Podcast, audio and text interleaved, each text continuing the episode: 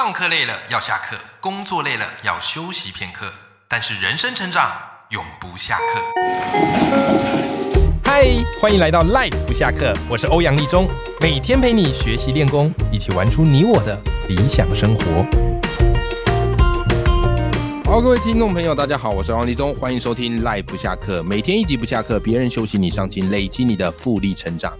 今天这一集啊，是我们的阅读选修课。好，所以今天要来跟大家分享一本好书啦。好，每个礼拜我们保持听一本好书，自然而然就会内化成你的知识和见识。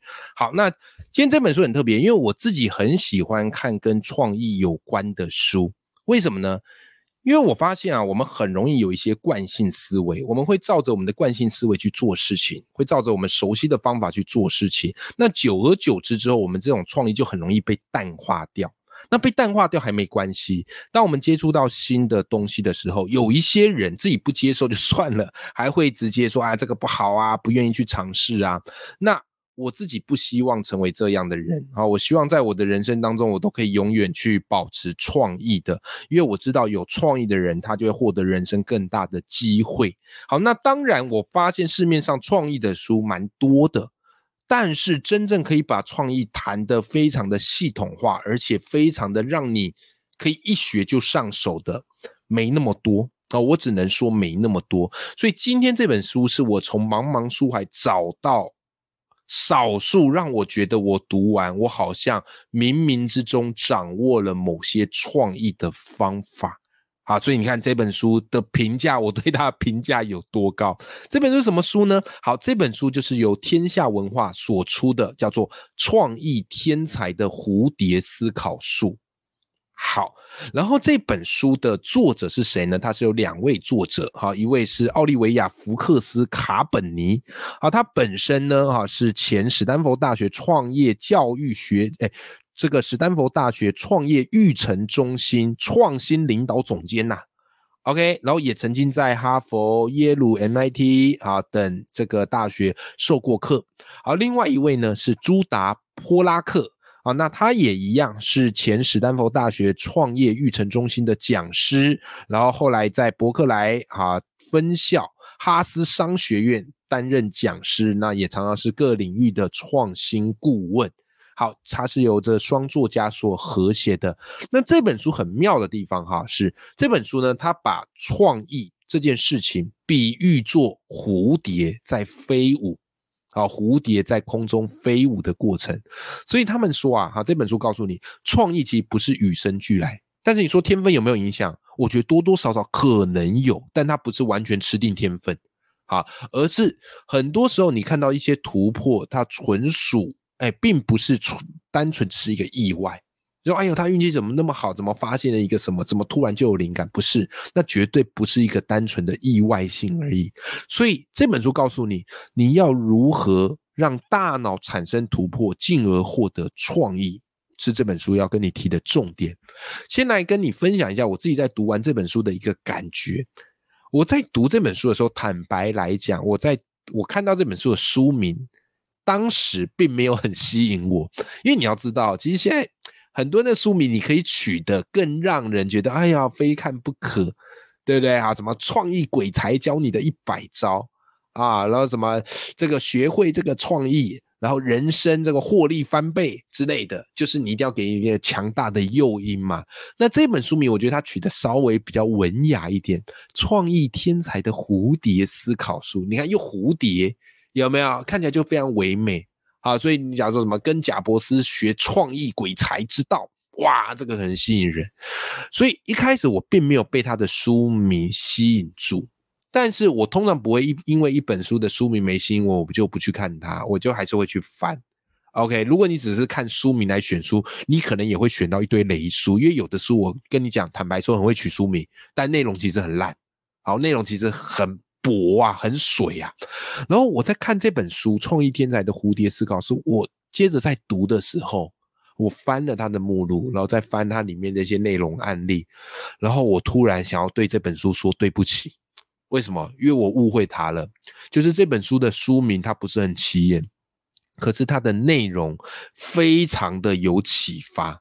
而且他把每一个他用蝴蝶来作为比喻嘛。好，蝴蝶的飞舞，蝴蝶的突破，以及蝴蝶的天敌，创意的天敌是什么？每一章节都铺得非常好，紧密扣合着它这个蝴蝶的比喻。重点是都有学理上的依据，并不是一个作者主观上的认定。所以我读完之后，我就决定这本书我非讲给大家听不可。好，这个是我当时读完这本书的一个感受，就是如果你想要稍微去理解创意这个领域。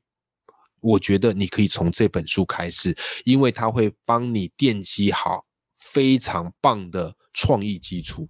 好，那么今天就来跟大家分享哈，我自己在读这本书得到的几个发现和启发。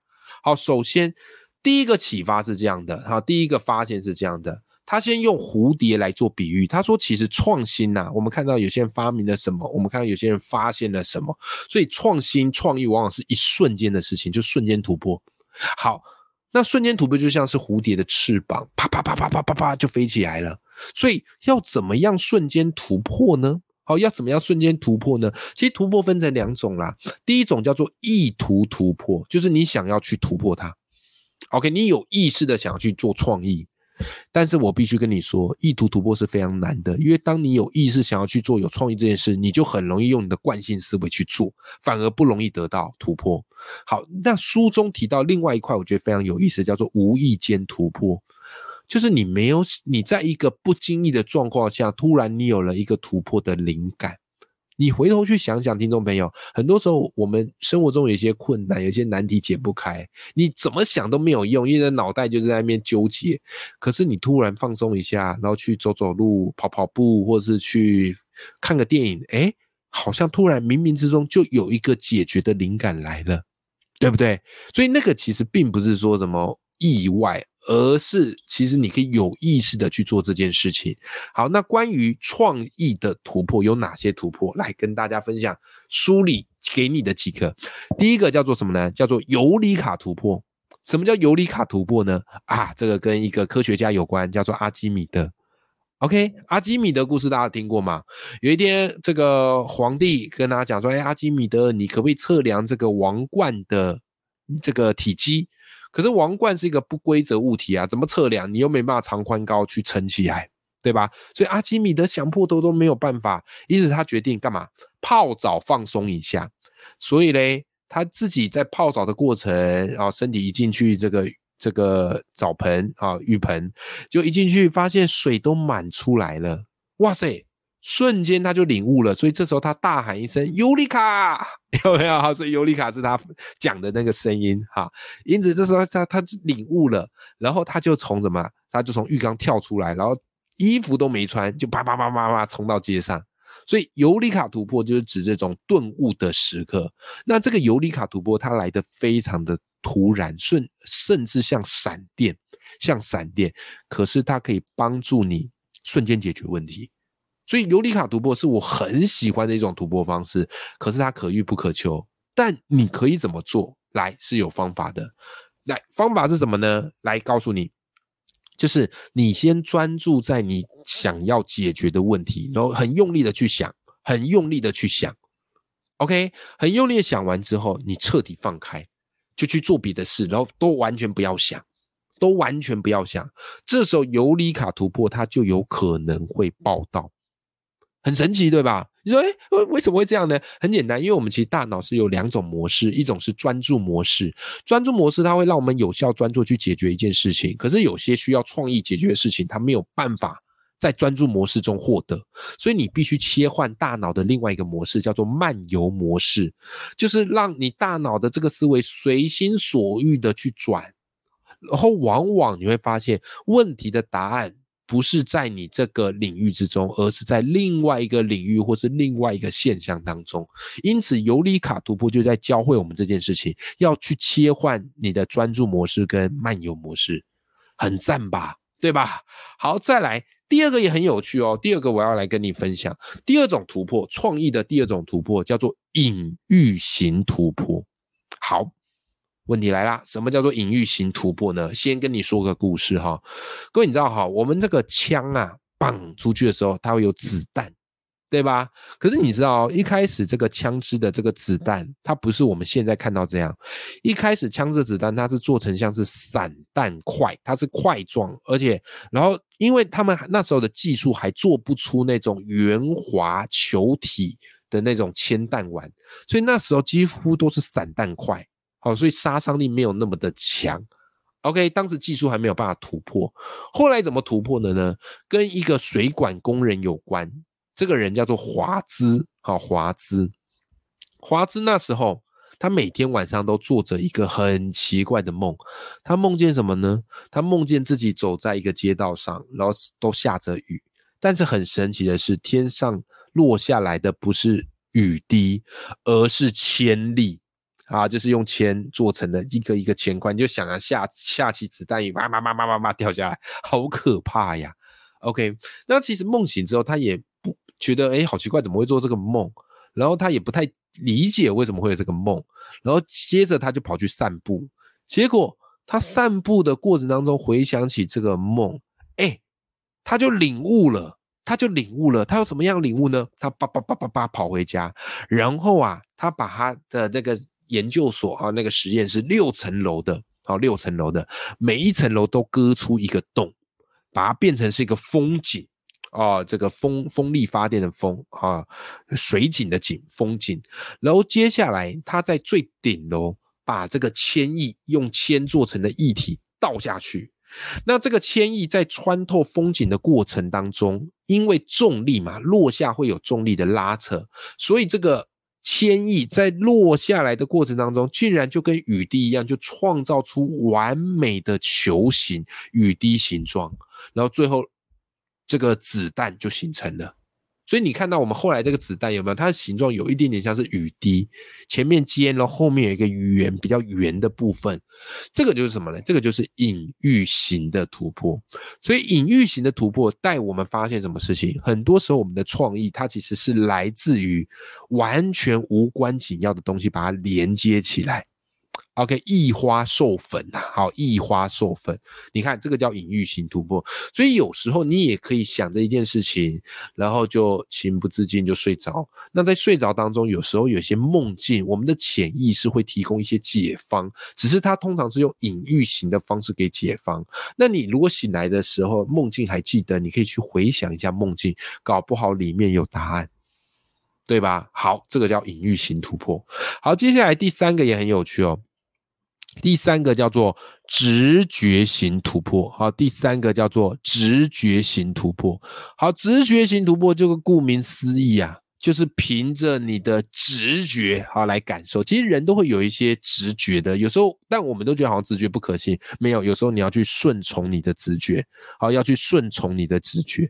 OK，好啦，当时飞机哦，好，当时我们都知道飞机嘛。飞机啊，它当时虽然有，可是常常怎么样嘞？好，常常会有一些问题。什么问题嘞？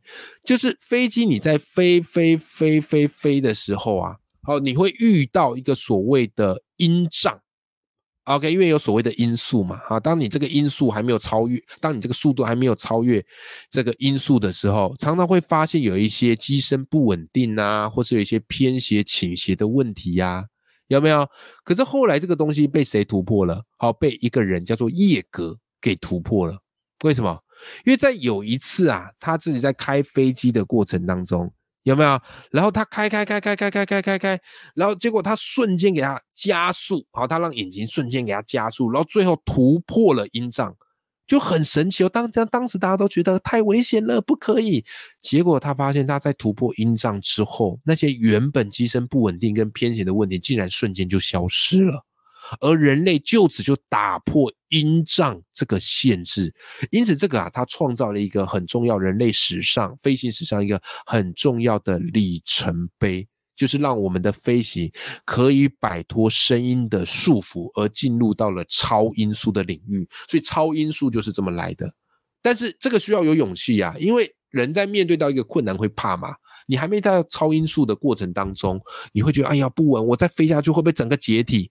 可是他的直觉，他的飞行的直觉告诉他，我不如试试看，我突破这个超音速会怎么样？就突破之后，竟然问题就此解决了。OK，好，这个叫做直觉。好，所以其实我们各行各业都会有一些属于你的专属直觉。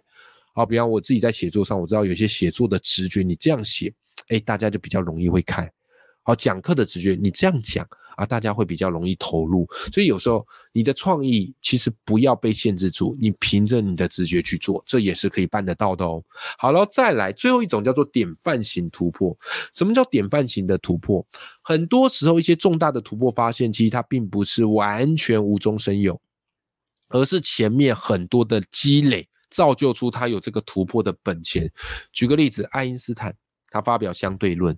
对不对？它相对论其实也不是什么，也不是什么什么旷世哦，这个无中生有的大发现，其实不是的。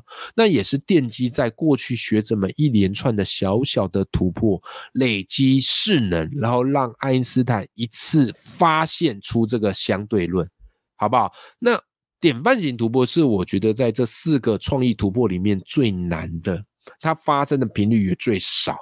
OK，但是它的影响层面越大。就是你在学界所看到的一些重大的发现跟发明，其实都是来自于典范型突破。OK，好，这个是梳理哈，给我一个很重要启发，就是透过这四种突破，所以有时候你在纠结的时候，你就可以换个模式去思考，去想想这四种方式。我相信很多时候你那些问题啊，就迎刃而解了哈，就迎刃而解了。好，那当然这边就会有人问了，哎，那欧阳。我们要怎么样可以进入我们这些创意的模式，对吧？好，我们怎么样可以进入创意的模式？其实书中也给我们很多一些很有趣的发现。好，举个例子，好，举个例子，最简单一个方法就是你带着问题入睡，真的，你带着问题入睡，但是进不要到那种没办法睡着了。啊，我知道这有点不容易。OK，为什么呢？因为你带着问题入睡，你知道，哈，人在什么时候的突破力会最强大？人在第一个入睡前的突破力，以及清醒刚清醒的那个突破力会最强大。往往问题的想法跟答案会在那时候出来。所以，当你开始带着一个问题入睡的时候，你就可以去吃那个入睡前跟清醒前那个突破力。OK，那问你说，哎，这个原理是什么？书里其实有解释，他说根据脑科学是这样，因为你在入睡前，你的大脑的额叶会慢慢停下来，那大脑。额叶哈，它是比较掌管你理性层面的。很多时候，我们创意的问题，你用理性来去做，它比较不容易突破。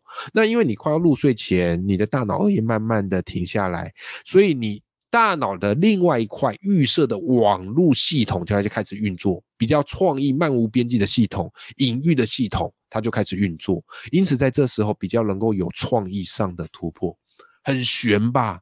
对。就是这样的一个方法，所以有时候我没有一些 pockets 的灵感，我干嘛？我就带着这个问题去睡觉啊，往往一起来都有啊。所以你看，我很多时候我 pockets 是早上起来录，好，早上起来录，因为那时候早上起来会有一些灵感跑进来，好，所以你可以去试试看这一招，我觉得还蛮有用的，我觉得还蛮有用的。好，还有什么样的方式可以进这个进入到这样的一个创意模式呢？好。这本书也告诉你，有时候你在忙完的时候，你要先把时间暂停下来，你不要一直都忙。我们前几集节目也有讲过嘛，Google 有所谓的百分之二十哲学嘛，就是一定会让百分之让员工保持有百分之二十的时间去思考啊，去尝试自己真正想要做的事情，对不对？好，那同样道理，你有时候要把手面工作放下来，然后去做一些不花脑筋的工作，就是让你的大脑休息，然后。这样它才可能会保持弹性啊，比方说你可能可以去洗个碗筷啊，折个衣服啊，整理房间呐，对吧？这个我都觉得还蛮好。所以因为我自己家里有双宝嘛，所以天天都要整理客厅，因为他们的玩具散落一地。好，所以有时候忙完很累或是没有灵感的时候，我就去收他们的玩具。虽然一边收一边会念着你们自己的玩具自己要收啊，但我其实知道这样其实有助于可以帮助你激发创意的。好，还有什么方式呢？散步。散步就是你平常每次可以找个时间去外面散步，然后走一段距离。如果你家里有公园，你就绕着公园走。散步其实有助于激发你创意。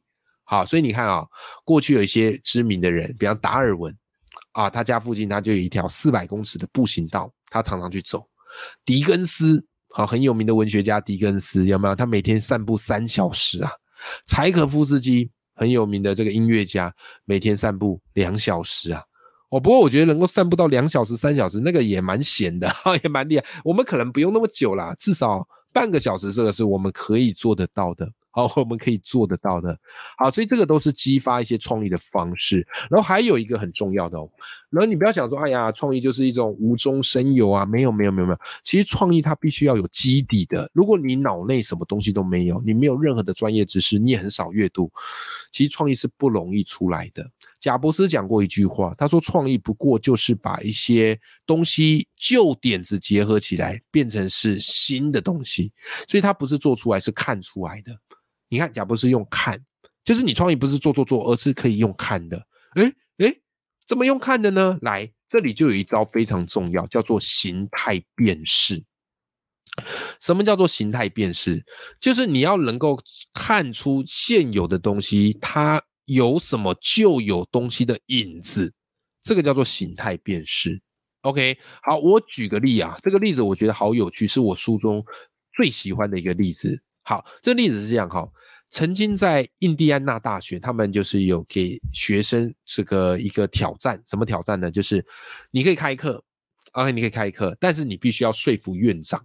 所以当时有一个人叫乌斯兰，他想要说服他们的院长，就是他想要开漫画课，好，他想要开漫画课，OK，好啦。但是呢，漫画课这个东西呢？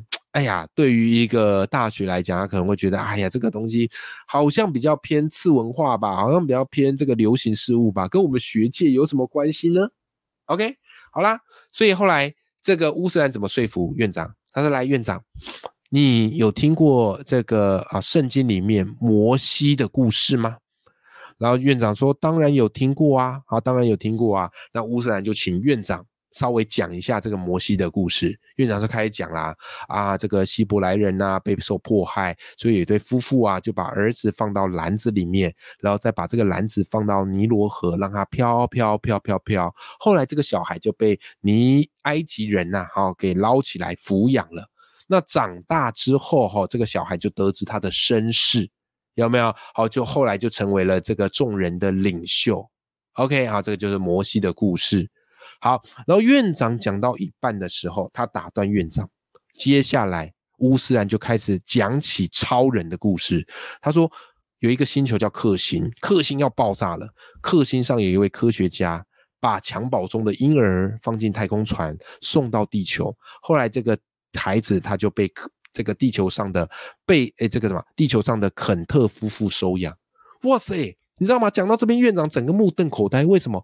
因为超人的故事跟摩西的故事如出一辙啊！所以，我们这些超级英雄的故事，很多故事它可能冥冥之中跟圣经的故事它是有紧密结合的。最后，这堂课就被准许可以开课了。哎，所以你看啊，这个就是所谓的形态辨识。就一般人看超人，他就只看到是超人的故事。可是如果你脑内容量够够丰富，知识量够丰富，你就去不断的去辨识出它有什么东西的影子，这件事很重要。所以日后你看电影，你可以习惯性看完这部电影去想，它有哪一部电影的影子，然后你就会发现一件事：很多的创意它其实都不是原创，它都是很多东西的提炼、结合或者是一个转化而来的，有没有？好，你就可以常去这样做。所以，比方来讲，《阿凡达》。不是他第二集快要上了，叫《水之道》，对不对？阿凡达说实在，来，它是什么样的故事？书里告诉你，其实阿凡达就是外星版的《风中奇缘》呐。好，很著名的这个《狮子王》这部这个卡通，后来还有拍成这个所谓的真人版，对吧？《狮子王》是什么故事？形态辨识一下，它其实就是动物版的《哈姆雷特》，对吧？所以当你会形态辨识之后，各位。你要去做出自己的东西，你想要去做创新的突破，相对而言也会简单很多。好，这个是我自己在读这本书中得到的一些启发啦。那你说，哎，最后我们可以怎么样的开始跟行动？我们未来可以怎么做呢？很简单，今天想要几个，你听了这些内容之后，你就可以帮助你自己在生活中下一个行动方案。举个例子，你可以开始做什么事情？好，比方第一个，带着问题入睡。好，在睡觉前，好不要划手机嘛，稍微仔细的去想一下你正想面对的问题，或者你想要处理的问题是什么，对不对？带着问题入睡，这是你可以做的。第二个，你去 Netflix 追剧的时候，或是你看电影、看戏剧的时候，不断的告诉自己形态辨识。哎，这部电影、这部戏剧，它跟我过去看的什么东西有一点点像，去找出这个的连接点。然后第三件事情，每天让自己出去外面散步三十分钟。有没有好，或者试着让自己完全放空，去做一些不需要动大脑的事情？当你这么做，你就踏出了创意的第一步啦。OK。好，今天节目内容希望对大家有帮助。那今天介绍这本书是天下文化啊他们所出版的《创意天才的蝴蝶思考书》。我个人认为它是一本非常棒的书。那我同时也把这本书的购买链接好以及相关资讯放到我们的节目的资讯栏当中。好，你有兴趣的就去买一本来看吧。好的，永远要记住眼里有光，心中有火的自己。我们下集见，拜拜。